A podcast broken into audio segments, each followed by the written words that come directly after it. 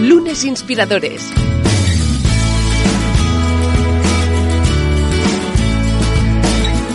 Con David Tomás y Edu Pascual.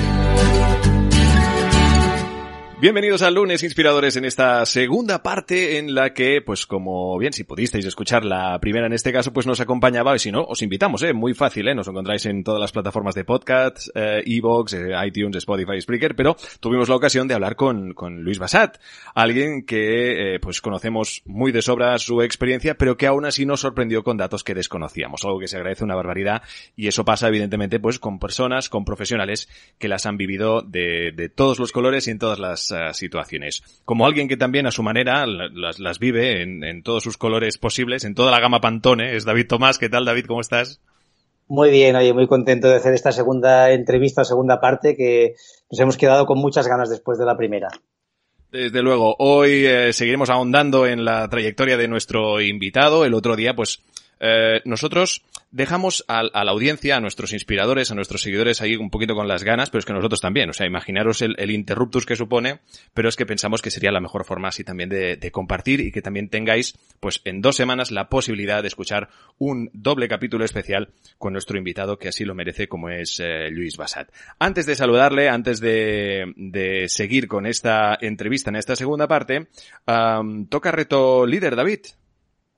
Sí, exacto. Seguimos cada semana con el reto líder y esta semana yo creo que es un reto complejo. Ya me diréis qué, qué os parece, pero muchas veces, oye, queremos liderar, queremos mejorar en nuestro entorno e impactar, pero nos falta saber también hacia dónde queremos ir y qué cosas eh, buscamos en la vida. Y el reto de esta semana, eh, digo que es, es, complejo porque hay que dedicarle un buen rato, es escribir 100 cosas que te gustaría hacer en tu vida o que te gustaría conseguir que puedan ser a nivel personal, puede ser a nivel familiar, profesional, puede, incluso espiritual o social, el, entorno económico, el entorno que tú quieras, pero escribir estas 100 cosas y cosas tan sencillas, ¿no? Como, oye, después de estar confinados, ir a un restaurante que te apetezca, como lo que sea, ¿no? Lo que quieras. Este ejercicio, que es un ejercicio, digo, que cuesta porque son 100 y hay que pensar y, y muchas veces nos cuesta saber qué queremos en la vida. Creo que es un buen ejercicio para, para liderar porque si sabemos esas 100 cosas que nos gustaría conseguir, pues seguramente nos será más fácil ir hacia allí. Ahora le preguntaremos también a Luis si, si él tiene esa, o había hecho en algún momento esa lista de, de, cosas que quería conseguir en la vida, que estoy seguro que alguna lista tendría. Eh, Luis Basat, bienvenido de nuevo. Muchas gracias, buenos días. Buenos días. Oye, eh, sí, decíamos que creo que tu experiencia te da para 100, para 200, para 300 cosas, para estar en esta lista bueno, que propone año, David. Cada año escribo mis objetivos, los suelo hacer en Navidad, si pienso cómo ha ido el año y reflexiono y me planteo los objetivos del año siguiente. Y de hecho, no sé si hay 100, pero un montón de cosas que preveo hacer ¿eh? en el futuro. No digo necesariamente el año siguiente, pero puede ser eh, en los próximos años. ¿no? Lo tengo apuntado en, en mi agenda, en un apartado que llamó Filosofía y Objetivos. Y tengo de muchos tipos diferentes, porque he dividido, y esto lo explico también en mi libro, este de Sueña como Luther King, habla como Obama, manda sin mandar y sé tú mismo, lo explico al principio, en los primeros capítulos. Y creo que es que para fijarse bien los objetivos y, y por tanto soñar con qué cosas te gustaría hacer, eh, has de pensar a nivel familiar, como has dicho, como habéis dicho muy bien vosotros, a nivel profesional, a nivel espiritual, a nivel, a todos los niveles, ¿no? Entonces, para cada una de estas cosas yo me he escrito mis propios objetivos, que son los, profesionales, los personales, los psicológicos. Eh, quiero poder descansar cuando esté cansado, ¿no? Esto sería un, uno de los, objetivos. Y, sí, no sé si llegan a 100, pero en todo caso son muchos. Desde luego. Además es, eh, como decíamos, una, una maravilla este libro nuevo que nos presenta, que bien mencionabas, eh, Luis, y que, evidente, para los que no habéis escuchado la primera parte, pues también a, hablamos y estuvimos hablando de él. Hoy seguiremos haciéndolo, que es Sueña como Luther King, habla como Obama, mandar sin mandar. Y sé tú mismo dónde, pues obviamente encontramos todo tipo de, de, reflex, de, reflexiones. En este caso, pues Luis escribe pues cómo convertir los sueños grandes y pequeños en realidad, de cómo hacernos mejores seres humanos y también mejores profesionales y de cómo sacar más partido a nuestra inteligencia y a nuestra vida de, eh, en este sentido de cómo la creatividad pues puede ayudarnos. Creo que en este sentido son unos puntos que eh, David Tomás sigue cada día al, al pie de la letra. Si lo intentamos, a mí me interesaría, Luis, preguntarte justamente por esta idea, ¿no? Manda sin mandar y sé tú mismo. Si nos puedes, bueno, explicar un poco los puntos clave que luego, evidentemente, en el libro vamos a poder profundizar. Yo cuando, cuando ponía hace un par de meses un reto líder que era el eh, no hacer afirmaciones, sino ir a todas tus reuniones haciendo preguntas. ¿eh?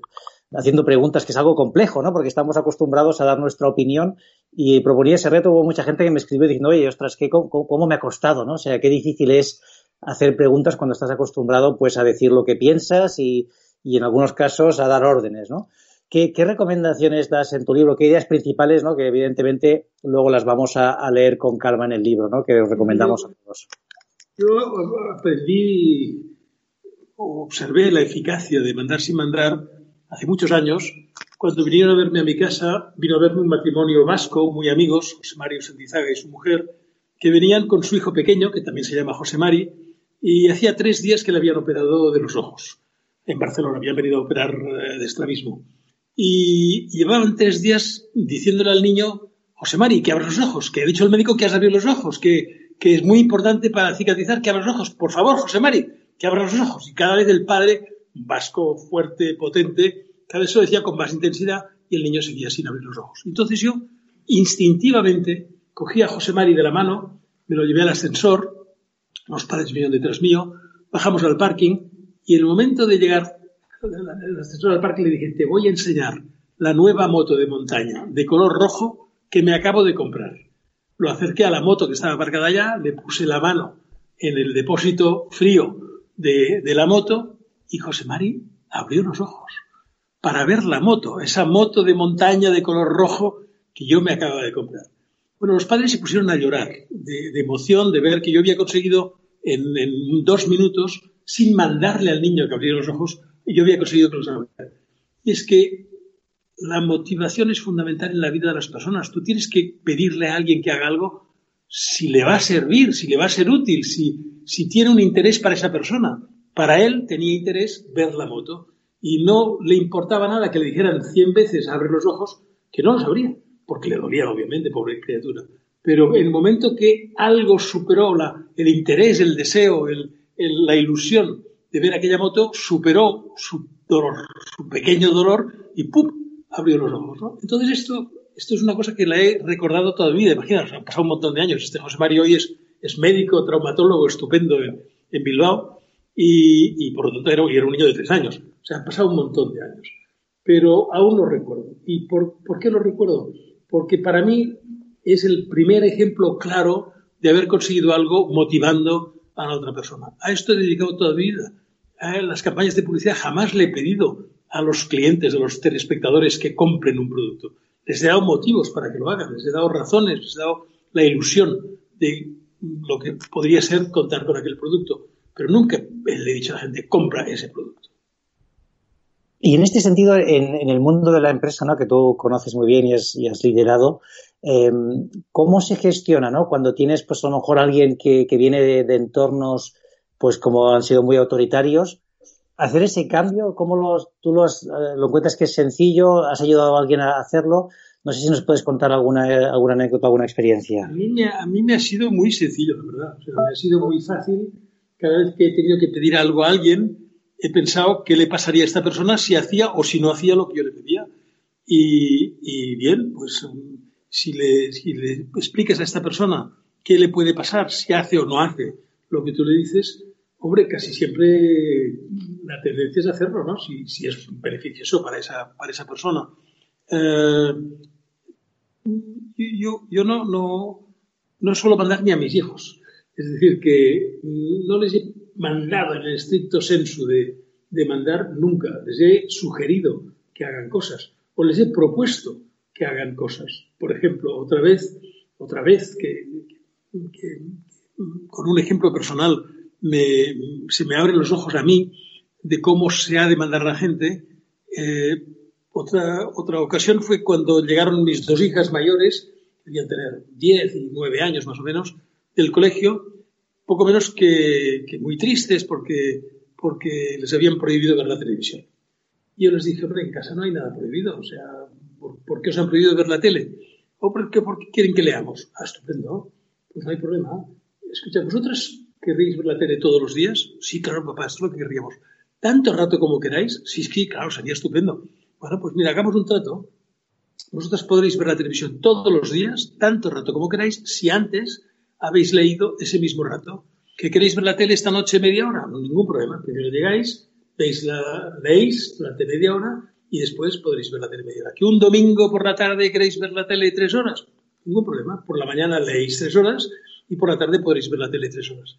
Bueno, no les mandé que leyeran, como hicieron en el colegio. Les, les propuse un cambio, eh, una, les, sugerí un, juego, pero fueron las mejores lectoras de la clase. O sea, las, niñas que leyeron más de su clase. Y poco tiempo después, yo estaba en Valencia en una inauguración de unos pintores amigos míos en el IBAM, en el Museo IBAM, eh, de Bosch, Eras y Armengol, y estaba en la inauguración Carmen Alborg, la que era ministra de Educación. Y cuando pasaron delante mío, se pararon y dijeron, mira, ministra, te queremos presentar a Luis Bassat, que ha venido de Barcelona para esta inauguración nuestra. Ah, Luis Bassat, tú eres el famoso inventor del método para que los niños lean. No, yo no, yo, ¿qué va? Sí, sí, sí, este método que se empezó a aplicar en el liceo francés en Barcelona y que luego pasó a Madrid, al liceo francés y que luego lo han aplicado a otros colegios de Madrid. Ah, pues no tenía ni idea. Yo, yo lo hice simplemente para que mis hijas leyeran. No pensaba que en el liceo francés lo habría empezado a aplicar y que luego pasó al liceo francés de Madrid y finalmente a otros colegios de Madrid. Bueno, pues eso no es más que creatividad, no es más que una idea que se te ocurre para conseguir un objetivo. Qué bueno, Luis. Y yo que me gustaría que, podamos hablar, ¿no? De que además es una parte que le has dedicado mucha energía y cariño a la Fundación Carmen y, Luis Bassat. Um, pero en la página web empezáis, bueno, comentas ese viaje que hiciste a la India en el año 69, ¿no? Que despertó un poco pues esa responsabilidad social. No sé si nos puedes contar algo del viaje, qué cambió en ti, ¿no? Después de, de hacerlo. Bueno, llegué a la India por primera vez, después de ir muchas veces, pues es un país que me entusiasma. Y estábamos cansados, habíamos viajado toda la noche. Pero bueno, nos levantamos para ir a ver el Fuerte Rojo, habiendo dormido, tres o cuatro horas y nada más llegar al Fuerte Rojo se me acercaron un montón de niños que llevaban otro niño en brazos. El niño en brazos debía tener un año, una cosa así, ¿no? Estaba muerto. Es decir, habían, era, un niño famélico, delgadísimo, y, y, lo llevaban en brazos, bueno, pues para, para que yo me compadeciera y obviamente les diera, les diera dinero, cosa que, que hice enseguida, ¿no? Eh, me, me causó tal impacto ver cómo una pobre criatura muerta eh, llega a ser de ayuda para los otros niños que algunos van a morir en, en las próximas semanas o meses por, por, inanición, por desnutrición, por enfermedades, que pensé que tenía que, que ayudar. ¿no? En otro viaje conocí, estuvimos en la Fundación de la Madre Teresa de Calcuta, donde tenían una, quizá un centenar de niños eh, con unas malformaciones gigantescas. Nunca en mi vida he visto criaturas tan deformes. Eh, niños que las familias no quieren y que simplemente los dejan en la calle y, y, si nadie se hace cargo de ellos se acaban muriendo. Y las eh, monjas de la, de la Madre Teresa pues los recogían y tenían un hospital para estos niños. Bueno, me causó una impresión tan monumental ver todos aquellos niños, cómo esas monjas cuidaban de ellos, con qué ternura. Eh, niños absolutamente rechazados por, por sus, sus, familias y a lo mejor hasta por la sociedad, ¿no? Que les di todo el dinero que tenía, todo. Hice el resto del viaje pagando con tarjeta de crédito, porque todo lo que tenía, todo el dinero que llevaba encima, eh, se, lo, se lo di. Me pareció que, que, iba a ser mucho más útil para ellas que, que para mí. Y, y, una Navidad en casa, que nos habíamos pasado los, los 15 días antes de la Navidad, pues yendo de bólido para comprar regalos para todos, ya teníamos los cuatro hijos, ya eran, un poco mayores. Pues te hablo, te hablo de hace unos 30 años, ¿eh? El pequeño que tiene 44 debía tener 10, pues eso, debe hacer unos 34 años de esto, aproximadamente, eh, les propuse, oye, estamos, hemos perdido el, alma viendo tiendas, corriendo de arriba para abajo para comprar regalos que no necesitamos, que, que todos nosotros ya tenemos o tenemos cosas parecidas o podemos pasarnos estas cosas. oye, ¿por qué no hacemos la cosa el año próximo? ¿Por qué no ponemos todo el dinero que hemos pensado destinar a regalos de la familia en una caja y lo damos a alguien que lo necesite más que nosotros? Bueno, así fue. Al año siguiente pusimos todos el dinero en una caja, mi mujer y yo también, y al final vimos que la cantidad que habían puesto ellos, que algunos empezaban a ganarse muy modestamente la vida, era tan grande en proporción a lo que ingresaban, que recuerdo que doblamos esa cantidad, mi mujer y yo, la cantidad total, y la dimos a una escuela de Guatemala que habíamos leído que se estaba reconstruyendo porque había tenido unas avalanchas de, tierras. Total, que cada año hicimos lo mismo. Desde entonces, ya hace eso, 34 o 35 años, pues que eh, en Navidad, cuando nos sentamos a charlar, hablamos un poco del año, y yo escribo, como os decía, los objetivos, nos preguntamos, ¿y a quién daremos este año nuestros donativos? Bueno, pues un año murió el hermano del novio de una hija nuestra y lo dimos a, la Asociación para la Lucha contra el Cáncer, eh, otros años a la Cruz Roja, otros años a la India, otros años, hasta que en el año 2000 eh, decidimos hacerlo más profesionalmente. Dijimos, está muy bien todo esto que hacemos, está estupendo, pero ¿por qué no lo hacemos más profesionalmente? Y fuimos a un notario y constituimos la Fundación Carmen y Luis Basal, que tiene por objetivo eh, ayudar a las personas más necesitadas. Así, así de claro y así de sencillo. ¿Dónde? Pues donde estén. En África, en Mozambique o en, la India o en donde estén. Las personas más necesitadas. Recuerdo que el notario me dijo, bueno, ¿y no quieres hacer nada más? Porque ahora estamos a tiempo de ponerlo en los estatutos de la fundación. Y bueno, en aquel momento se me ocurrió decir, bueno, si algún día también puedo, me gustaría ayudar a la promoción del arte contemporáneo en España y lo pusimos. Durante muchos años eh, nos dedicamos solo a ayudar a las personas más necesitadas. Y, es muy divertido, muy interesante, eh, estas conversaciones de fin de año, porque cada uno defiende su proyecto, ¿no? Cada hijo, cada, ahora ya los nietos, defienden proyectos, ¿no? Porque yo me he enterado que los, los del Banco de Alimentos, los del Banco de Alimentos lo están haciendo muy bien y que vale la pena ayudarles, pues bueno, los de Cáritas.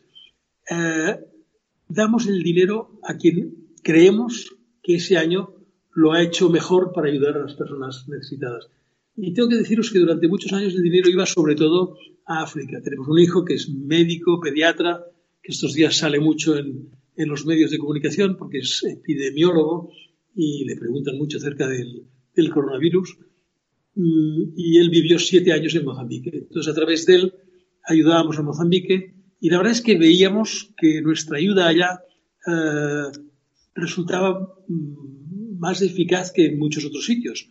al año de haber hecho la primera ayuda a Mozambique, nos mandó unas fotos de un hospital que está más al norte del suyo, el suyo está en Mañisa, al norte de Mozambique, de Maputo, la capital de Mozambique, y este hospital está todavía más al norte y es todavía más pobre.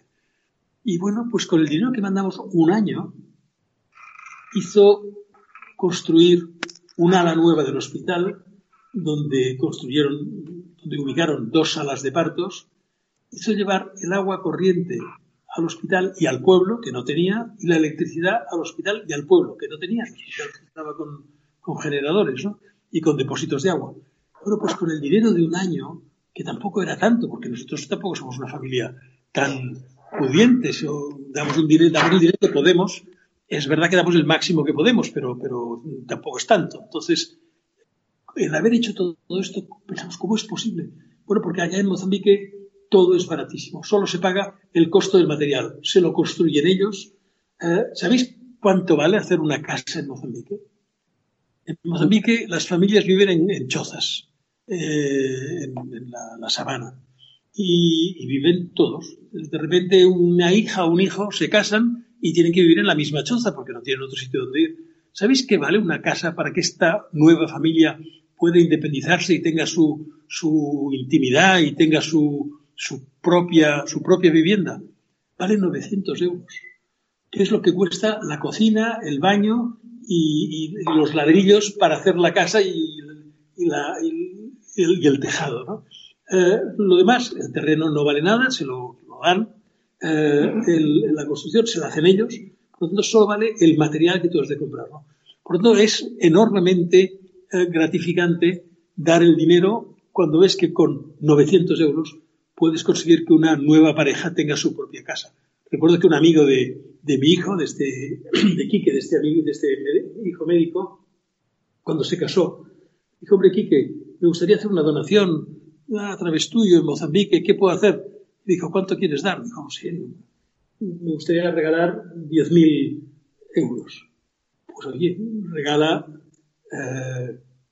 10 eh, casas o 11 casas a 11 parejas jóvenes que se vayan a casar como tú. Y así lo hizo. Y con 10.000 euros se pudieron construir, creo que 11 casas para 11 parejas que a partir de ese momento tuvieron su vivienda propia. Eh, eso es lo que hemos hecho durante muchos años. Pero hace 10 más o menos, eh, un día el alcalde de Llavaneras, que es donde yo estoy ahora justamente, en mi casa eh, cercana a Barcelona, vino a verme y me dijo, oye, ¿tú tienes aquí un museo de cantidad de cuadros? Dije, sí, mira, es una cosa que nos ha gustado siempre mucho, de mujer y a mí. Y, oye, pues ¿por qué no hacemos un museo? Y tú eres el presidente. Dije, pues porque no tengo vocación de ser el presidente de un museo de pueblo. Dijo, no, no, no, un museo importante, museo serio. Y digo, ¿tú tienes ya el terreno? Y lo tienes, sí, sí, lo tengo todo. Bueno, al día siguiente me enseñó el terreno, que era estupendo. Eh, fiché a una directora de este posible museo, Nuria Pop, que había sido la directora de la Fundación Guinovar, y en nuestra colección pues hay bastantes cuadros de Guinovar y pensé que, que entendería muy bien nuestra colección. Y, y encargamos un proyecto arquitectónico para ese terreno. Bueno, una maravilla de proyecto. Fuimos a la Generalitat y lo recibieron con entusiasmo. ¡Qué maravilla, qué bonito proyecto! Nos gusta mucho la idea de descentralizar el arte. Ponemos el dinero de la construcción. Estoy hablando del año 2007 o 2006, quizá. 2006 ser. Y bueno, pues el ayuntamiento ponía el terreno, el gobierno de Cataluña ponía la construcción, y nosotros poníamos las obras. Y iba a ser un museo en tres fases de 3.000 metros cuadrados cada fase, o sea, iba a acabar siendo pues tan grande como el Museo de Arte Contemporáneo de Barcelona, o sea, un museo realmente muy importante. Bueno, en estas llegan las elecciones y ese alcalde de Mataró, de Llavaneras, las perdió. Y el nuevo alcalde dijo una frase histórica, dijo, Llavaneras no necesita un museo. bueno, pues yo tampoco. Y ahí se murió la historia. Pero el alcalde de Mataró, que es la ciudad cercana y la capital del Maresme, de toda esta zona, me llamó enseguida y me dijo, ¿es verdad que no haces el museo en, en? Y dije, sí, es verdad, el alcalde lo quiere. Oye, yo, ¿tú considerarías la posibilidad de hacerlo en Mataró si yo te ofrezco un edificio llaves en mano? Y bueno, hablemos. Fui a Mataró, hablé con él, me propuso un edificio que me pareció maravilloso y, y bueno, dije, pero déjame hablar con los demás regidores que no sé que tú también pierdas las elecciones y al final vuelva a ser un, acto fallido. Y sí, sí, hablé con todos, los de todos los partidos, todo el mundo estuvo de acuerdo. En principio iba a ser la reconstrucción de una nave industrial, pero el año 2007, ya estábamos en el 2007, empezó a hablarse de la crisis esta mundial y el alcalde me dijo, mira, eh, ¿podrías empezar, te conformarías con empezar en la nave Gaudí? ¿Qué es la nave Gaudí? Sí, hombre, el primer edificio que construyó Gaudí en su vida, que está aquí en Mataró, lo hemos, reformado, me llevaron a verlo y me quedé impresionado. una preciosidad, un edificio industrial pequeño, nada más de 600 metros cuadrados, pero donde ya se ve el, genio de, de, Gaudí. Y a pesar de que era mucho más pequeño de lo que necesitamos, eh, pues le dijimos que sí. Y abrimos, y ahora se cumplen 10 años, por lo tanto, ya fue en el 2010 que lo abrimos, este museo, donde vamos exponiendo obras de nuestra colección. Y a través de ahí vamos cumpliendo el segundo objetivo de la Fundación. Vamos promocionando el arte contemporáneo catalán y español.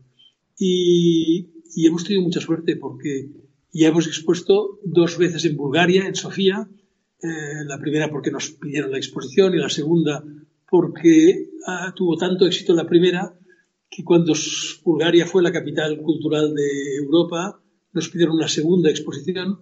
Las dos se hicieron en la Galería Nacional, que es como el Museo del Prado de Bulgaria, y en el segundo caso, en el edificio, en el Palacio Real, que pertenece a, a la Galería Nacional.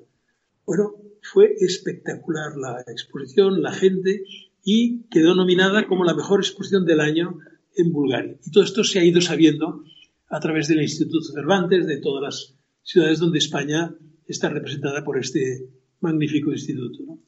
Bueno, eh, después de esto expusimos en Nueva York, en el Instituto Cervantes de Nueva York, y, y en España hemos expuesto bueno, en Alcobendas, al lado de Madrid, en Ávila, en Valladolid, en Sevilla, en Córdoba, en Huelva. La última exposición que hemos hecho ha sido en Huelva, ahora se ha clausurado por el coronavirus, pero en cuanto se puedan volver a, ver, abrir las exposiciones, esta, una parte de esta colección irá a Cádiz y luego a Granada. Y aquí en la nave Gaudí, pues cada año hacemos una o dos grandes exposiciones, grandes en, en cifras relativas, porque solo hay 600 metros y por lo tanto solo cabe un centenar o 100, 120, 130 cuadros, que es, lo, todo lo que cabe. Pero estamos muy felices, muy felices.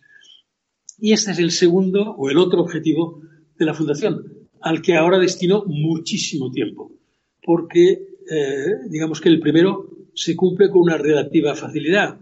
Eh, si puedo seguir ganando algo de dinero, eh, cosa que cada vez está más difícil, pero a través de los libros que tienen mucho éxito, a través de las conferencias que doy, pues todo lo que voy ganando lo voy poniendo en la fundación y, finalmente lo damos a quien creemos que merece la pena. Pero el segundo requiere, además de dinero, requiere tiempo de hablar con los artistas, de preparar las exposiciones. Nuria Poc, que es una directora estupenda, hace un trabajo magnífico, pero evidentemente yo la tengo que ayudar. Y, y a esto destino mi vida. Bueno, que no es poco, ¿eh? Del, lo que estáis haciendo, ¿no? Además, recomiendo los que podáis que vayáis a la nave Gaudí a visitarla, ¿no? Y aprovechar una exposición, pero si no, los que estáis lejos, pues como mínimo mirarla por internet y, ver la página de la, de la fundación donde encontraréis información al respecto. Nada, ¿y cómo, eh, tú te imaginabas esta, esta segunda parte, digamos, de tu vida, ¿no? Una vez acabas esa vida tan intensa profesional en, en el Basato Gilby, ¿no? Luego Gilby. ¿Cómo te la imaginabas, no? Yo me pregunto, eh, cuando pues, eh, ¿no? Llegas, empiezas a llegar a una edad que dices, bueno, ya profesionalmente eh, activo en, en, en, una empresa me queda menos tiempo. ¿Cómo te planteaste esta segunda parte, no? Porque evidentemente, bueno, pues en ti ya estaba esa semilla, como nos has dicho, ¿no? De, de, de ayudar y de aportar valor. Pero ¿cómo se vive este, este cambio? ¿Fue complicado para ti? ¿Fue un proceso gradual? Claro, tú en ningún momento has parado, ¿no? Has estado siempre activo, ¿no? Sí, Yo, yo siempre he pensado que, que valía la pena ayudar a los demás. Es una cosa que de una manera o de otra he tratado de hacer toda mi vida. He ayudado a gente contratándola muchas veces, he ayudado a mucha gente ayudándolos a encontrar otros trabajos, he ayudado a otros simplemente escuchándoles. Mira, yo leí, yo no soy religioso, yo, yo provengo de una familia judía, pero no soy, no soy religioso. Pero hay una frase que una vez me impactó muchísimo. Le preguntaron a un rabino una vez qué era para él la, ley o la religión. Dice, ¿nos lo puede usted explicar en cinco minutos? Dijo, en cinco minutos no. Se lo voy a explicar en cinco segundos. Haz por los demás lo que te gustaría que hicieran por ti. Y, esto es una cosa que sin querer me la he ido aplicando toda mi vida. O sea, cada vez que alguien me ha pedido ayuda, he pensado, si yo estuviera en su sitio, ¿qué me gustaría que hicieran por mí? ¿Escucharme? Pues le voy a escuchar darme dinero, si puedo, y si puedo, o si estoy en condiciones, pues darle el dinero para que haga lo que sea. Yo, por ejemplo, nunca he prestado dinero. Siempre que un amigo mío me ha venido a pedir dinero para hacer algo, le he dicho, no, no, no, tenlo y hazlo. Si el día de mañana te haces rico y, me lo quieres devolver, estaré encantado de recibirlo. Pero nunca he esperado que me devolvieran y la verdad es que nunca me lo han devuelto. O sea que siempre que he adelantado el dinero a alguien para que haga un proyecto o monte una pequeña empresa o, bueno, lo he hecho sin pensar, sin esperar que me lo devolvieran. Y la verdad es que, afortunadamente, pues yo estaría muy, muy deprimido porque nunca nadie me ha devuelto algo que yo le hubiera dado en su momento. Pero eh, esta, frase que me impactó mucho, me la sigo preguntando hoy, ¿no? ¿Qué me gustaría uh, que hicieran por mí si yo estuviera en la situación de esta persona? Pero me lo pregunto cuando hablo con un pintor que me está diciendo, Luis, es que, es que no me conocen en el mundo y yo creo que si me conocieran me acabarían comprando la obra. Pues si yo estuviera en el sitio este, ¿qué me gustaría que hicieran por mí? Pues que me ayudaran a ser más conocido. Y esto es lo que estoy haciendo. Ayudar a estos artistas a ser más conocidos, exponiéndoles en Nueva York, en Bulgaria, en Andalucía, en Castilla, eh, llevándolos a haciendo catálogos que van a todos los museos de España, es decir, dándolos a conocer. Y, esto, esto mm, lo hago por ellos, evidentemente, pero también lo hago por mí, porque pienso que esto es lo que, lo que da satisfacción a las personas, saber que cuando te vas a dormir por la noche, que has hecho algo válido durante, durante el día. Efectivamente, ¿no? Y que además el, el éxito justamente es el, el, ayudar a los otros, ¿no? El, el, compartir y en tu caso que tienes pues eh, un conocimiento, ¿no? Una sabiduría, eh, pues bueno, que la puedas compartir creo que, que es, es, único, ¿no? Y, y, realmente es un ejemplo para, para todos. Yo te quería preguntar también sobre la situación en la que estamos viviendo ahora, ¿no? El, el post-coronavirus. Um, claro, tú has vivido algunas crisis, ¿no? Todos hemos vivido alguna. Eh, no sé cómo ves esta, quizás si la ves más, eh, más eh, sistémica o más grande, ¿no? Eh, se parece más a la del 29. Y luego también, por tu experiencia, ¿no? Pues hay muchas personas que yo creo que cada vez todos estamos más tranquilos, pero que, pues, que habrán perdido su trabajo, que, que tiene un impacto económico, ¿no? Como hemos tenido prácticamente todos. ¿Qué recomendaciones les darías, ¿no? De pensando en el futuro y, y el otro capítulo, si alguien no lo ha oído, por favor escucharlo porque es todo todo ese conocimiento lo que compartes ¿no? y recomendaciones buenísimas. Pero, ¿qué le dirías a alguien que ahora esté preocupado por la situación actual y, tenga una cierta inquietud pensando un poco en el futuro? Primero, que tiene razón por estar preocupado. Yo también lo estoy. La situación que estamos viviendo ahora, yo no la había vivido en ninguno de los 78 años de mi vida, ninguno. Eh, viví la crisis del petróleo en el año 73, eh, he vivido muy recientemente la del 2007-2008, la crisis americana que luego influyó en todo el mundo, que se decía que era casi tan grave como la del 29, esa no la vivió, pero la de ahora es peor, porque no sabemos cómo salir de todo esto. Es decir, las otras crisis económicas eran eso, crisis económicas, pero no eran crisis de salud, no eran crisis en las que se requiriera distancia con la otra persona. Es decir, nunca antes que yo recuerde en mi vida me habían dicho que no me podía acercar a mis nietos y darles un abrazo. O sea, nunca, jamás en la vida. Por lo tanto, las cosas serán de otra manera. Yo pienso que esto va a cambiar un poco la forma de ser del mundo. Eh, ¿qué, ¿qué, podría recomendar yo? Primero, estar muy atentos a todo y, y, seguir realmente las instrucciones. Si dicen que se puede salir con un niño a pasear una hora al día, pues de acuerdo, que salga esta persona mayor con este niño, pero que no arrastre a cuatro personas mayores al lado después, porque esto es lo que no, esto es lo que no está bien. El, sumar personas en la calle eh, es provocar o, o, facilitar que haya más contagios. Uh, veo a mi hijo hacer este tipo de recomendaciones por televisión y yo lo suscribo totalmente. O sea, creo que, que hay que ser muy prudente. Yo estoy confinado y no he pisado la calle y, y muy pronto hará dos meses que estamos confinados aquí. ¿no? Pero, pero lo he hecho consciente que no solo es bueno para mí, evidentemente, porque tengo una edad que soy, soy persona de riesgo y mi mujer también, pero sobre todo, y también por no contagiar a los demás si yo me contagiara. ¿no? Por lo tanto, creo que hemos de ser capaces de vivir este confinamiento. Y cuando tengamos que o podamos empezar a salir, hacerlo con toda la prudencia, con las mascarillas, con manteniendo las distancias, procurando no eh, no estar demasiado cerca de otras personas, de modo que poco a poco este virus vaya controlándose a la espera deseada por todo el mundo de que aparezca de una vez esta vacuna que nos permita vacunarnos y que ya en los años sucesivos podamos vivir una vida, volver a vivir una vida totalmente normal.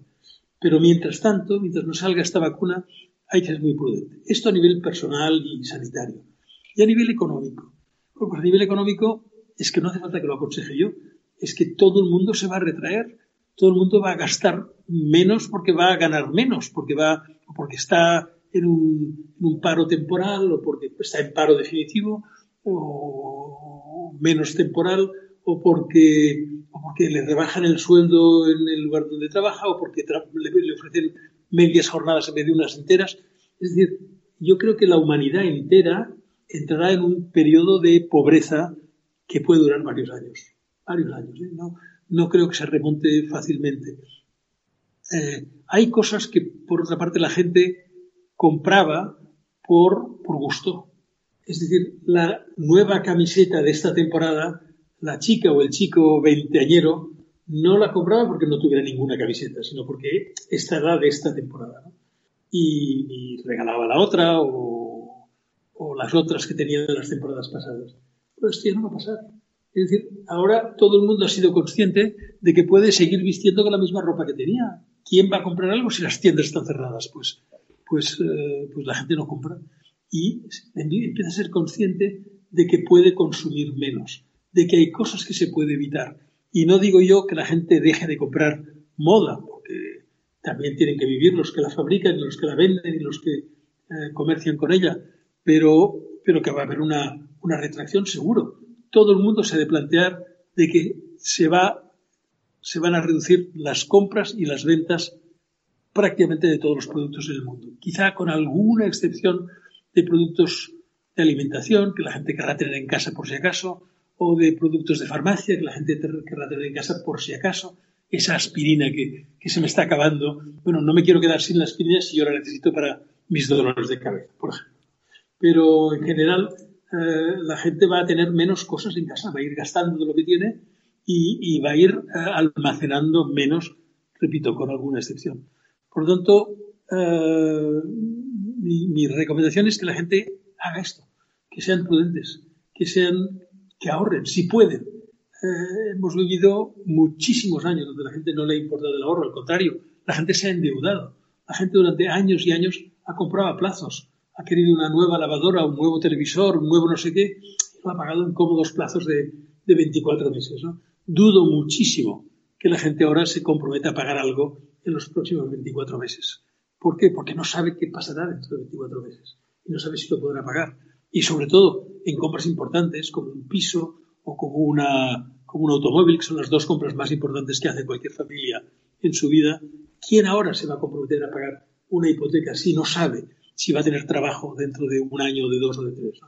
Por tanto, todo, todo se va a ralentizar y, bueno, y las empresas, por otra parte, han de encontrar la forma de poder seguir vendiendo, porque si todo el mundo deja de comprar, bueno, cerramos el mundo, ¿no? Cerramos el, el mundo, el mundo del comercio. Yo pienso que, que, algo tiene que haber, a lo mejor, a lo mejor, lo que dicen los americanos de back to the basics, volver a lo básico, a lo mejor eh, todo el mundo debe ser un poco más prudente, todo el mundo debe ganar un poquito menos. A lo mejor hay que vender productos y hay que reducir un poco su precio de venta al público para que la gente llegue a poderlos comprar. A lo mejor las empresas se han de conformar con un margen un poco más pequeño. A lo mejor el comerciante se ha de conformar con un margen más pequeño. Hay cosas, por ejemplo, donde los márgenes antes eran monumentales. Monumentales. Es decir, que, que un producto a lo mejor costaba en China, pues uno, un euro por, utilizar una moneda y se acaba vendiendo en Nueva York por 10. Hombre, eh, no, no, está muy bien, ¿no? Puede ser que haya dos o tres intermediarios que ganen tres euros cada uno por ese producto que en origen ha costado un euro. Pues a lo mejor, a lo mejor ese producto de un euro se tiene que vender por dos y no más. Y los intermediarios han de conformar a repartirse este otro euro. Pero, no sé, cambios se van a producir. Yo creo que el propio capitalismo va a tener que evolucionar hacia un capitalismo más solidario, más, más eh, un poco más pobre, un poco más eh, comprensivo que el, el, capitalismo salvaje al que se ha llegado en algunos momentos y en algunas situaciones. Sin duda, veremos cómo esto evoluciona. En todo caso, también hay que, hay que conservar el optimismo, ¿no? Hay que mirar la, la parte de lo que nos queda, ¿no? Y, y, sobre todo intentar, como tú decías, construir una, una forma de consumir y un capitalismo pues mucho más consciente y más basado pues en, en las personas y, y, en los conceptos de, ir más allá del beneficio puro.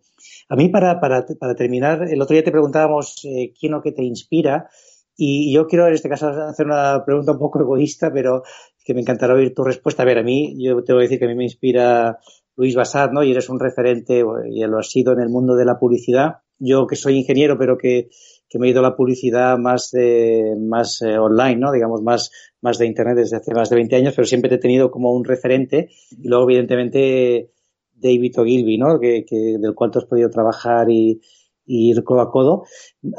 Hay otro más que te quiero mencionar, que no sé, supongo que Claude Hopkins, ¿no? También para mí ha sido un referente de la publicidad. Me gustaría escuchar de, los tres que he dicho que para mí sois básicos, ¿no? ¿Quién, ¿Quién añadirías a esta lista que digas, oye, para mí alguien que ha sido un referente que, que, tiene una obra que realmente vale la pena seguir o, compartido eh, conocimiento, ¿quién pondrías en esta lista? Muchos, muchos. Primero, solamente de los que no has mencionado, Bill Bernbach, el que fundó uh, eh, BBDO. Ajá. Y DDB, DDB y BBD, que se asoció finalmente a BBDO.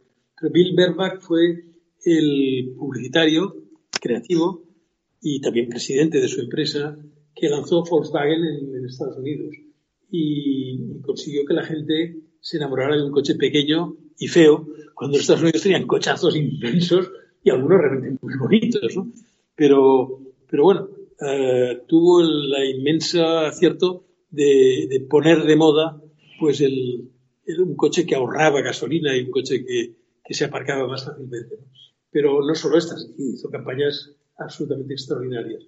Y, otros que yo he conocido eh, personalmente, eh, creo que un talento enorme era Jacques Seguela, o es, porque sigue vivo, es un publicitario de París, tuvo su propia agencia de publicidad hizo campañas absolutamente extraordinarias, entre otras la, de Mitterrand, al que ayudó a convertirse en presidente de, Francia. Eh, pero sin ir tan lejos, eh, yo quisiera mencionar también algunos publicitarios de España que han sido absolutos referentes y que han sido competidores míos, pero que han tenido un talento monumental. Acaba de fallecer Salvador Pedreño, que tuvo una agencia con Luis Casadevall y fueron seguramente la agencia más premiada de los años 80. Hicieron un trabajo extraordinario. Eh, Salva Pedreño como, como investigador, como, como hombre de marketing y Luis Casadevall como creativo. Yo aprovecho para eh, homenajear a, Salva, que seguramente fue el hombre con más talento de marketing dentro del mundo de la, de la publicidad.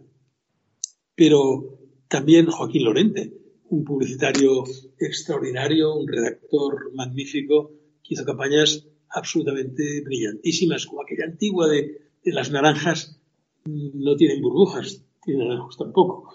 Es decir, dentro de España ha habido publicitarios buenísimos. Ricardo Pérez en Madrid, que hacía unos eslogans eh, absolutamente inolvidables, ¿no?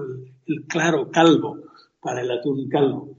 Eh, es decir, que, te digo una cosa, si hubiéramos sido más valientes, y yo me incluyo, eh, si nuestras empresas también hubieran sido más valientes, las, empresas españolas, si los españoles que hemos sido capaces de estar en, Sudamérica, como Telefónica o Santander o Repsol o otras compañías, hubieran confiado más en los publicitarios de aquí, nos hubiéramos convertido nosotros en multinacionales. Yo, siguiendo a Telefónica o siguiendo al Santander o siguiendo a cualquier otro cliente, yo hubiera abierto empresas mías en, eh, Sudamérica o en Centroamérica o en Miami o donde hubiera sido necesario. ¿Por qué las multinacionales americanas eh, lo son? ¿Por qué, ¿Por qué se hicieron tan famosos? Porque siguieron a sus clientes. ¿Por qué Erickson se convirtió en la primera multinacional del mundo hace muchos años? Porque a medida que Coca-Cola iba abriendo Coca-Colas en diferentes partes del mundo, McCann iba detrás de Coca-Cola y abría también su agencia de publicidad en, los países donde Coca-Cola estaba. Entonces, nosotros la pena es que los publicitarios españoles, que honestamente os digo, que tienen más talento que la mayor parte de publicitarios del mundo, o que lo han, demostrado, por lo menos, no si lo tienen o no, pero que han demostrado tener un talento extraordinario, ¿por qué no hemos sido multinacionales? ¿Por qué no hemos sido tan famosos como los David Ogilvy o como los eh, Bill Bernbach o como los Todd Hopkins o como los Pierre Martineau o Jacques Seguela, porque nuestros clientes no han ido fuera o no han confiado en sus agencias de publicidad de aquí cuando iban fuera. Mira, eh, mira si España era buena en publicidad en los años 70 y 80, que es cuando yo, mi agencia tuvo el desarrollo más, más importante, cuando yo volví de América y, y había aprendido realmente a hacer televisión, teníamos en cifras relativas, ganábamos más premios que ningún otro país del mundo. Yo me acuerdo un año que Estados Unidos ganó 50 leones, que Inglaterra ganó me parece que 25, y que España ganó 17.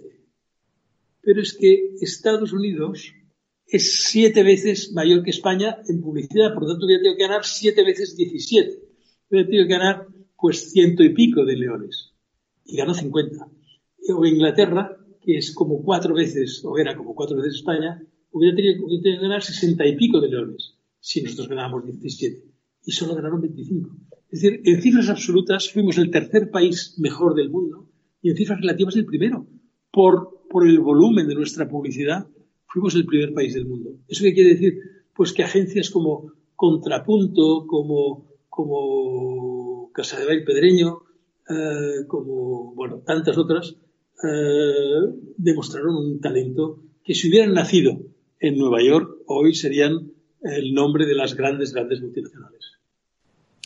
Qué maravilla las experiencias y vivencias de, nuestro invitado Luis Basat, eh, que pues también refleja en Sueña como Luther King, habla como Obama manda sin mandar y sé tú mismo su nuevo libro, una obra en el que, pues, tú mismo, Luis, has dicho, pues que no es un libro de memorias, ni es un tratado científico, ni tampoco una colección de consejos para la vida práctica, pero que tiene un poco de todo, ¿no? Tiene muchas de esas cosas y también de otras. 270 páginas maravillosas con las que soñar y también, eh, pues, em, disfrutar y también compartir los valores que construyen la, la, personalidad y también las personas de las que puedes aprender un poco como todos estos grandes profesionales de la publicidad que has mencionado, Luis. Te agradecemos muchísimo que nos hayas de nuevo cedido este, este espacio. Hoy sí hemos podido hablar con muchísima más tranquilidad. El podcast se ha alargado y nosotros estamos más que felices.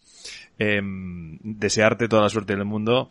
Eh, que todo esto pase rápido y que tú los tuyos, eh, pues evidentemente lo paséis de la, de la mejor manera. Muchísimas gracias y que nos podamos dar un abrazo de verdad pronto. Uy, Muchísimas gracias. Creo que será el mejor regalo de, cumpleaños de David, yo creo. Exacto. Felicidades, David, otra vez. Muchas gracias. David, antes de, terminar, si te parece, hacemos las conclusiones. Bueno, yo me voy a quedar con, dos ideas que, ha compartido Luis, que son muchas, aparte, obviamente, de recomendaros leer el libro, que vale la pena, ¿no? Y seguro que vais a poder adquirir una cantidad increíble de conocimiento, sería el mensaje que nos decías al principio, ¿no? Del el manda sin mandar, y es ponerte en el lugar de la otra persona y ver cómo, qué le podemos decir para que le sea útil y esa persona quiera hacer esa, esa acción, ¿no? Que, que es la que queremos conseguir en conjunto. Y por último, el mensaje que, que nos compartías del rabino, ¿no? Que al final es haz por, por, los demás lo que te gustaría que hicieran por ti. Creo que esto es un principio de, de vida, ¿no? Que tú has llevado siempre contigo y que, bueno, que creo que el resto deberíamos tomar como ejemplo. Desde luego, un directivo ha de ser un buen pedagogo, enseñar a hacer más que mandar a hacer. Una de las uh, tantos consejos y tantas directrices o tantos tips que podemos encontrar en el último libro de nuestro invitado, Sueña como Luther King, habla como Obama manda sin mandar y sé tú mismo. Luis Basad, muchísimas gracias de nuevo. David Tomás, cuídate. Eh, recordarles a todos que esto es Lunes Inspiradores, que ya vamos por la cuarta temporada, que son muchísimos los capítulos y las profesionales y los profesionales que nos han uh, acompañado, de los cuales de todos hemos aprendido un poquito y que esperamos y deseamos que todos los que estáis escuchando os inspiren en estos días tan especiales que por lo que parecen se ve en, ahí una pequeña lucecita al final de, de, este, de este túnel sin duda de ciencia ficción que nos está tocando vivir, pero que por desgracia es más que real. En todo caso, mucho ánimo a todos no olvidéis compartirnos, eh, comentar y también dar like a todas nuestras plataformas donde nos podéis encontrar, en Spotify, en iTunes, también en Evox, Spreaker y también en nuestro canal de YouTube. Muchísimas gracias a todos. Esto es Lunes Inspiradores. Suscríbete a nuestro canal de YouTube, a nuestra cuenta de Evox y síguenos en Twitter, arroba lunesinspirador. Lunes Inspiradores.